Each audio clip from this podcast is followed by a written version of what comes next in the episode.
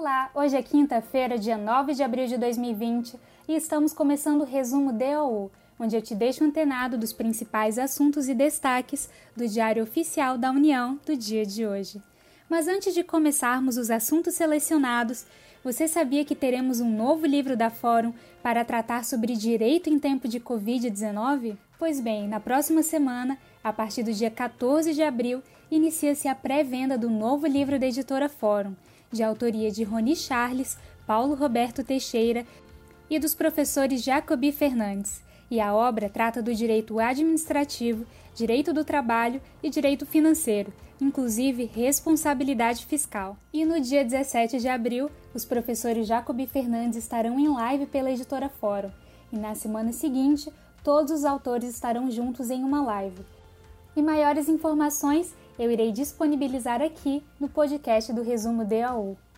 E agora, como destaque do Resumo DAU, temos uma decisão do STF sobre competência dos entes federativos durante a pandemia do coronavírus.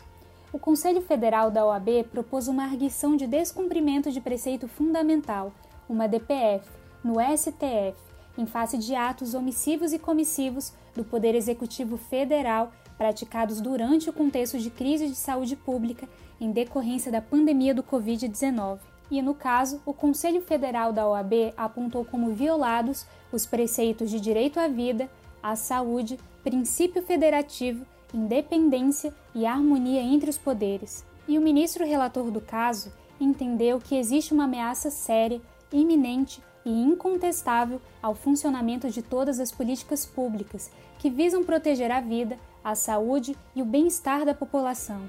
e em sede de concessão de medida cautelar, esse ministro entendeu que devem ser respeitadas as determinações dos governadores e dos prefeitos sobre o funcionamento de atividades econômicas e regras de aglomeração.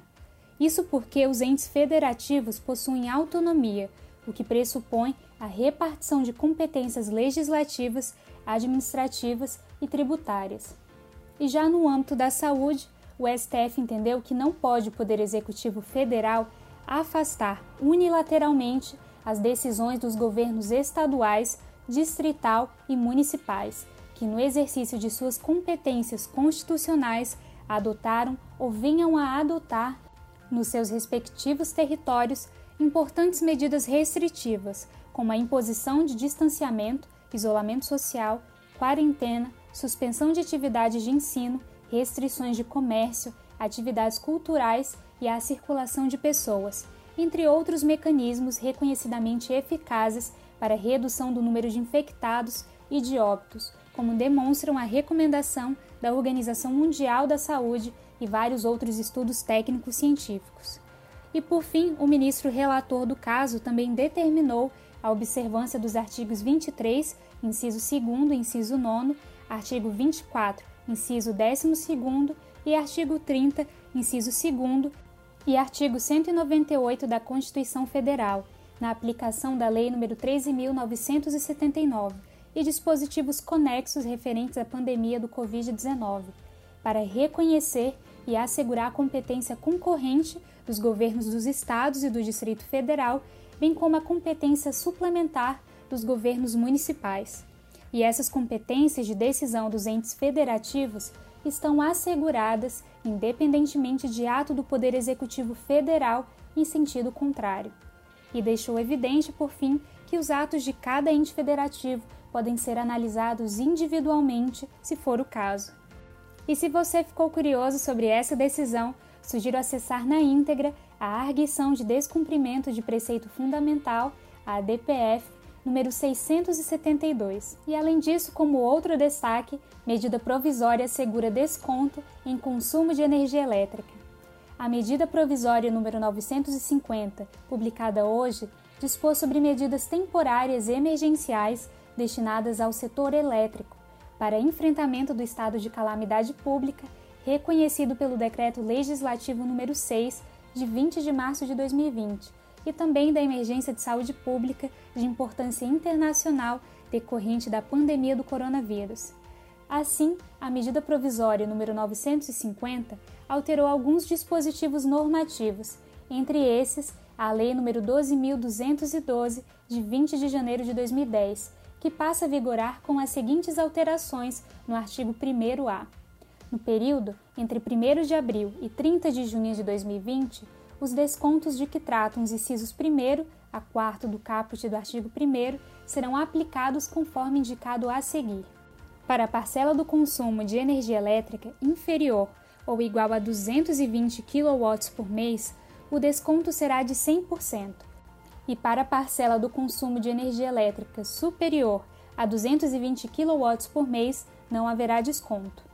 Para essa disposição, a União foi autorizada a destinar recursos para a CDE limitada a 900 milhões de reais para a cobertura dos descontos tarifários relativos à tarifa de fornecimento de energia elétrica dos consumidores finais, integrantes da subclasse residencial baixa renda.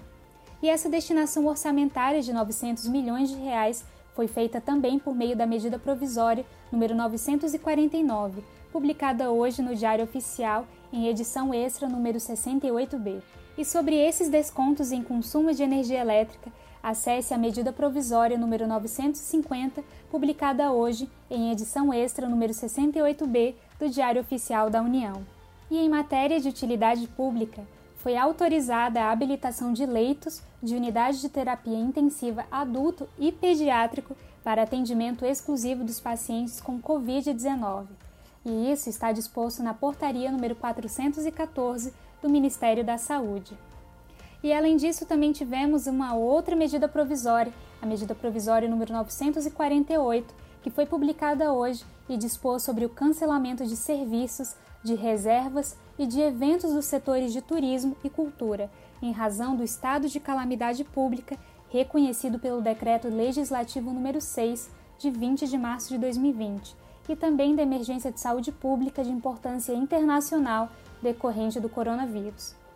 E na hipótese de cancelamento de serviços, de reservas e de eventos, incluídos aí shows e espetáculos, o prestador de serviços ou a sociedade empresária não serão obrigados a reembolsar os valores pagos pelo consumidor, desde que assegurem a remarcação dos serviços, das reservas e dos eventos cancelados, além da disponibilização de crédito para uso ou abatimento na compra de outros serviços, reservas e eventos disponíveis nas respectivas empresas, ou também que assegurem outro acordo a ser formalizado com o consumidor.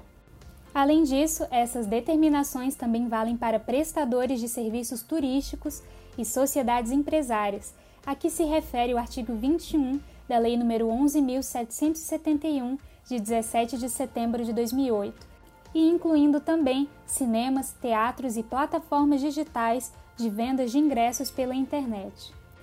E vale ressaltar que os artistas já contratados até a data da edição desta medida provisória, que forem impactados por cancelamentos de eventos, shows, rodeios, espetáculos musicais e espetáculos de artes cênicas, e os profissionais contratados para a realização destes eventos não terão obrigação de reembolsar imediatamente os valores dos serviços ou cachês, desde que o evento seja remarcado no prazo de 12 meses, contado da data de encerramento do estado de calamidade pública, reconhecido pelo Decreto Legislativo número 6 de 2020. E todas essas informações estão dispostas na medida provisória número 948, em edição extra do Diário Oficial da União, número 68A.